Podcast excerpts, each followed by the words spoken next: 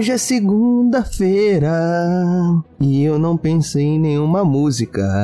Pra felicidade de vocês, eu não vou continuar com essa coisa ridícula. Tá me aparecendo a música da sexta-feira, né? Mas enfim, se você acompanha esse spin e não tem nenhum tipo de problema de memória, você vai se lembrar que quem faz essas idiotices sou eu, Diogo Borb. E sim, você está no Speed Notícias, o seu giro diário de informações científicas em escala subatômica. E mais especificamente, novamente, se você não esqueceu de tudo que se passa desse portal deviante, você está no Speed de Matemática, meu camarada. E hoje, né, segunda-feira, você achando que ia pegar uma pessoa legal para iniciar bem sua semana, você pega esse maluco que além de segunda-feira é dia 12 de julho de 2021 no calendário gregoriano, essa coisa aí bem antiga, antiquada e também é dia 24 Gaian no calendário Decátria. E antes que eu me esqueça, nós vamos falar aqui sobre o quê? Nós vamos falar sobre o impacto de estudar ou não matemática no seu cérebro, meu camarada. Vocês podem responder que você fica doente, maluco, totalmente pirado igual a mim, mas isso não é verdade. Você vai ver que tem os seus benefícios.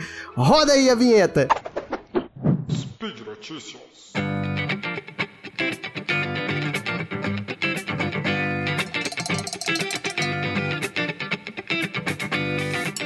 Pessoal, hoje eu tô aqui para falar sobre abandonar ou não matemática. E mais especificamente, eu vou falar aqui que abandonar aos 16 anos pode ser uma desvantagem em termos de desenvolvimento cerebral e cognitivo. E não sou eu que digo, né?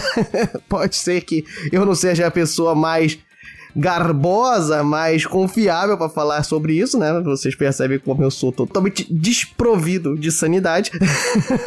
Mas quem diz é um estudo publicado agora na Proceeding of National Academy of Sciences da Inglaterra, né? Que a sigla é PNAS em inglês. Os pesquisadores e, por que não, investigadores, eles encontraram uma redução dos níveis de ácido gama-aminobutírico, que eu não sou de biologia nem de química, meus colegas podem responder isso se vocês vocês tiverem alguma pergunta, mas eles a sigla, para não ficar falando ácido gama-aminobutírico, é GABA. E esse ácido ele funciona como um neurotransmissor e mais numa região chave no cérebro, que é para as matemáticas. Matemáticas parece que tem mais de uma, mas é, é vocês entenderam, né? Os mais diversos campos da matemática.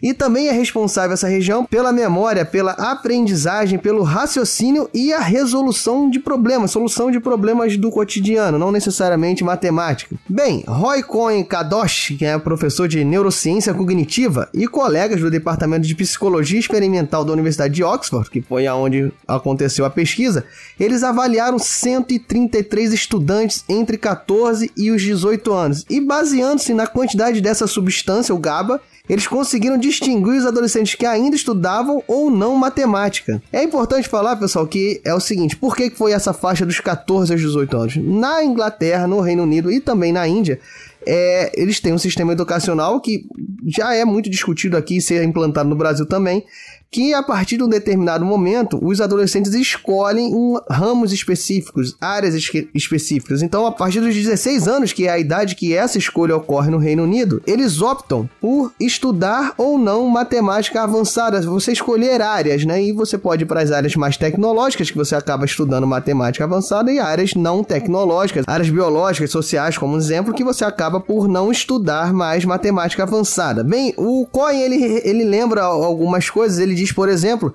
que as habilidades de matemática estão associadas a uma série de benefícios, como emprego, status socioeconômico, saúde mental e física. E ele ainda completa que a adolescência é um período importante da vida que está associado a mudanças cerebrais e cognitivas. E ainda diz que, infelizmente, a possibilidade de deixar de estudar matemática nessa idade parece causar um distanciamento entre os adolescentes que abandonam a educação matemática em relação aos que continuam nessas áreas cerebrais que eu já falei. Esse estudo proporcionou um novo nível de compreensão biológica do impacto da educação no cérebro em desenvolvimento, galera, e o efeito mútuo entre biologia e educação. O Cohen complementa que ainda não se sabe como essa disparidade pode ser evitada nem as implicações dela no longo prazo, ou seja, essa disparidade de atividade cerebral nessa região específica do cérebro relacionada à memória, resolução de problema e matemática. Ele Ele complementa ainda que é natural as pessoas gostarem mais ou menos de matemática, porém, uma solução possível talvez seja manter um estudo contínuo relacionado à lógica e raciocínio, que justamente envolve a mesma área do cérebro estudada relacionada a esses estudantes que prosseguiram com a matemática avançada e os que não se prosseguiram. É importante dizer, pessoal, que esse estudo se iniciou antes da pandemia de Covid-19, ou seja, é, esses resultados mostram a urgência de se analisar os impactos que podem ter sido ocorridos pela defasagem educacional como um todo, não exatamente em matemática, nessa geração nos adolescentes que vivenciaram esse período pandêmico. E vale ressaltar que os pesquisadores também não encontraram nenhuma diferença nos níveis de, do neurotransmissor do GABA nos adolescentes antes deles fazerem essa determinada opção por estudar matemática avançada ou não, ou seja, antes dos 16 anos. Porém, a quantidade do neurotransmissor previu com êxito o desempenho matemático das pessoas 19 meses depois. Bem, como eu falei, as influências dessa disparidade, as compensações cerebrais que são feitas, as outras regiões que são ativadas, isso ainda é desconhecido e carece de um estudo maior. Porém, essa pesquisa especificamente fornece uma visão importante sobre como a falta de um único componente educacional, que no caso é a matemática, pode afetar o cérebro e o comportamento, afirma Roy Cohen. Bem, pessoal, como eu falei, é muito interessante o estudo, vale a pena se vocês tiverem a oportunidade de dar uma lida no artigo. Os links estão aqui no post da reportagem e automaticamente vocês conseguem pesquisar o artigo e conseguem verificar toda a metodologia do estudo. Como eu disse, foi usado os jovens de 14 a 18 anos. Os métodos para análise cerebral foi através de ressonância magnética das diversas áreas do, do cérebro, a análise especificamente desse neurotransmissor GABA. Existem outros neurotransmissores, existem outras substâncias químicos, porém o estudo focou justamente nesse neurotransmissor que conseguiu verificar justamente essa diferença. E como eu falei já, esse estudo não fala que todo mundo tem que estudar matemática avançada a níveis que não são condizentes com a sua aptidão, com o seu gosto. Porém, ressalta que alternativas devem ser buscadas. Bem, pessoal, pela essa segunda-feira é só isso. Deixo para vocês ficarem pensando sobre como resolver essa situação. Pensemos juntos, mas o que fica claro é que ó, estudar matemática desenvolve sua memória, desenvolve seu raciocínio e soluções de problemas, se não for eu no caso. eu, eu, acho que eu vou ter que ir lá falar sobre esse estudo.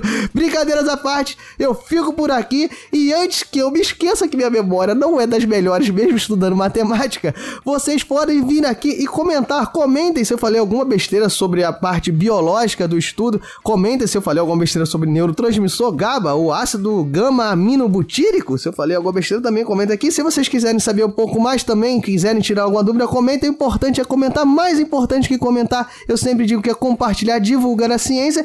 E antes que eu me esqueça, que eu já ia esquecendo novamente para provar que a minha memória é ridícula, você também, além de fazer isso tudo, você pode fazer aquela linda doação. Se, por exemplo, ah, não esqueci de pagar o cartão esse mês, ah, dessa vez eu não esqueci que eu poderia gastar tanto dinheiro assim, sobrou dinheiro. Então você vai lá se você quiser e doe o seu lindo dinheirinho para ajudar o portal Deviante a se permanecer de pé e divulgando a ciência. Você pode nos ajudar pelo Patreon, pelo Padrim, pelo PicPay, você chega lá e faça sua doação, vai ser muito importante para o projeto. E agora eu fico por aqui porque eu lembro que eu tinha marcado alguma coisa para hoje, mas eu não sei mais o que, que é.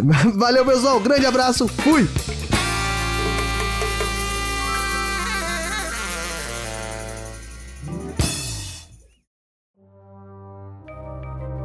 Este programa foi produzido por Mentes Deviantes deviante.com.br.